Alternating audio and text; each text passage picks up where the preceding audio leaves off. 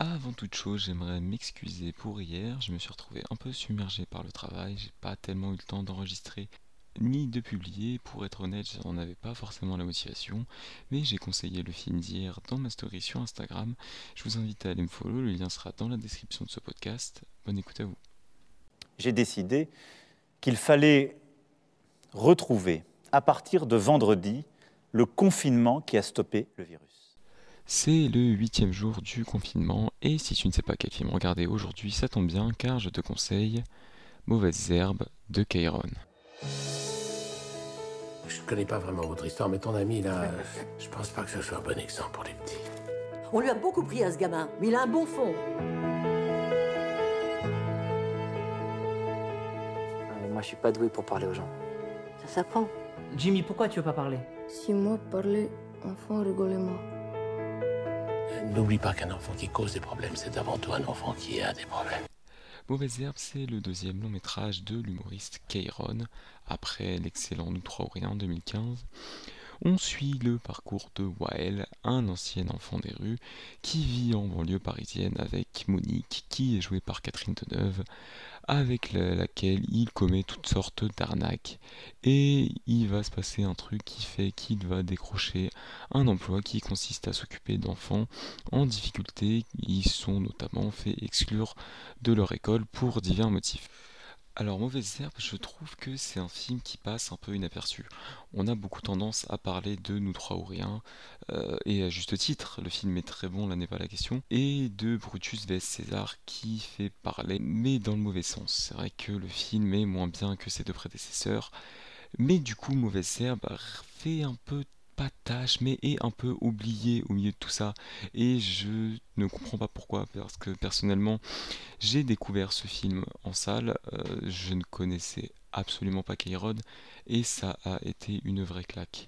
D'abord, on retrouve dans ce film une chose que j'aime beaucoup dans le cinéma de Kairon, c'est la faculté de passer du comique au dramatique. Et c'est une des choses qui fait que Brutus vs César n'est pas autant réussi que ces deux autres films, notamment euh, le côté dramatique dans Brutus vs César, je n'y crois pas une seule seconde, mais là n'est pas la question. Ici, on passe du présent où bah, elle s'occupe de ses enfants en difficulté et du passé où on voit son enfance où il a vécu toutes sortes de choses horribles. Le film va vraiment loin par moments. On parle quand même d'histoires de viol et de suicide infantile. Enfin bref, il y a des choses pas très très joyeuses dans ce film. Mais la partie sur euh, la partie qui se déroule donc dans le présent arrive à ramener des éléments comiques, ce qui fait qu'on passe un excellent moment devant ce film. Alors oui, même si le côté euh, du passé ramène des éléments très dramatiques et horribles, ce film pour moi reste un feel good. On a un casting d'excellente qualité, Kairon qui de base euh, est un comédien, il fait du stand-up et d'ailleurs il fait de l'improvisation. Je vous invite à aller voir ce qu'il fait, il a une chaîne YouTube où il met régulièrement des best-of, c'est très drôle. Il a pris le pari de prendre des acteurs un peu plus âgés pour toucher toutes sortes de publics. C'est pour ça qu'on retrouve André Dussolier et Catherine Deneuve. Là où on retrouvait au casting de Nous trois ou rien beaucoup de ses amis, notamment beaucoup d'acteurs de Bref dans lesquels il a commencé. Et je trouve que le choix de ces acteurs est extrêmement judicieux. Parce que oui, c'est vrai que leur jeu a beaucoup été critiqué, euh, notamment par la presse. C'est vrai que par moments on pourrait s'attendre à mieux, mais il faut être honnête, c'est une réussite. Ce film est une réussite et leur performance est une réussite puisqu'elle arrive de nombreuses fois à faire rire. Alors, comme je disais, Mauvaise Herbe, c'est pas juste un film où on va rire bêtement, mais ça va aussi parler de problèmes importants et où on va même parler de sujets considérés un peu comme tabous par la société, euh, notamment le viol où les victimes euh, se sentent obligées de le cacher par peur d'être jugées, ce qui est absolument horrible. Et le but de ce film aussi, c'est d'aider toutes ces personnes qui ont vécu des choses horribles. Et euh, je pense notamment à, une photo que Kairon a publiée sur son Instagram récemment, où c'était un screen d'une personne qui lui disait qu'elle avait vécu la même situation qu'un personnage du film et qu'elle avait enfin pu en parler grâce à ça. Et c'est pour ça aussi que j'aime autant ce film, parce que c'est pas juste de la comédie pure et bête, il y a aussi un vrai propos social derrière et une vraie volonté d'aider. C'est vrai que quand on en entend parler depuis déjà plusieurs minutes, on dirait vraiment que c'est un film qui est 100% dramatique, mais ne vous en faites pas, vous allez avoir votre quota de rire. Il y a plusieurs scènes où j'ai été mort de rire. Euh, on a la scène où Kayron et Catherine Deneuve regardent la petite maison dans la prairie. Je pense que ça suffit à vous intriguer. Il y a la scène du concours de danse qui est aussi magique. Et puis on a surtout Catherine Deneuve qui dab dans ce film. Voilà, si ça vous donne pas envie, je ne sais plus quoi faire. Alors c'est vrai que depuis tout à l'heure je parle essentiellement du propos, mais c'est parce que je pense que c'est ce qui est le plus important dans ce film. Mais niveau technique, c'est très très bon aussi. Alors j'avoue que j'ai vu le film il y a plutôt longtemps, donc c'est pas très frais dans ma mémoire, surtout que j'ai vu beaucoup de films entre mais j'ai quand même des bons souvenirs de la réalisation et de la mise en scène que j'avais beaucoup apprécié.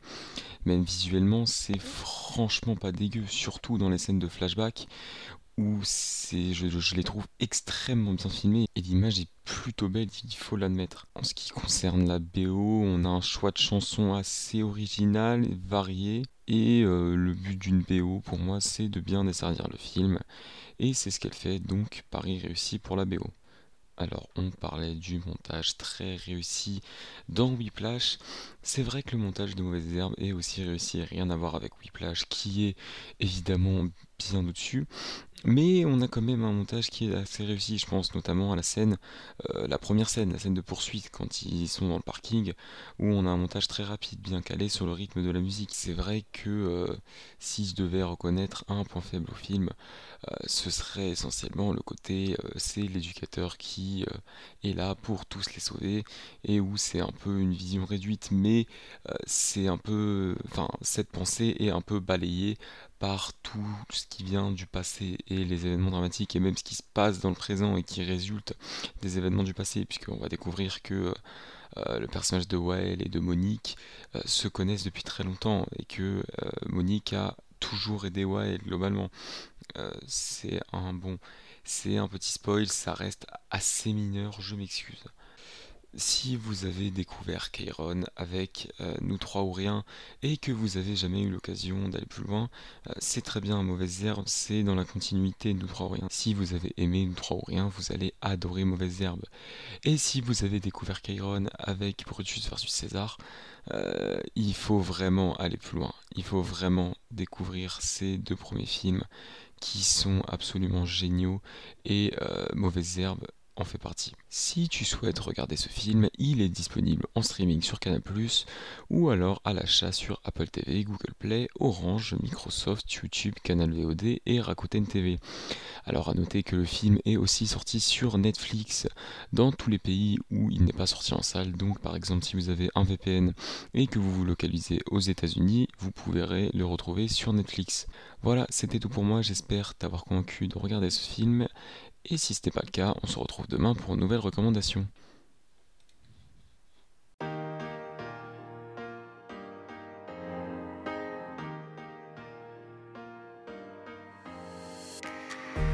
Le malheur, une plante à parfum. Nos chances se réduisent comme peau de chagrin. On a le destin Hitchcockien, mais les fleurs ne poussent pas plus vite en terre sainte. Souvent y a la nature qui reprend ses droits. Lorsque tu vois mourir plus de gens que d'arbres. Moi je fais de la musique qui se voit dans le noir, qui se remarque comme Catherine de Neuf qui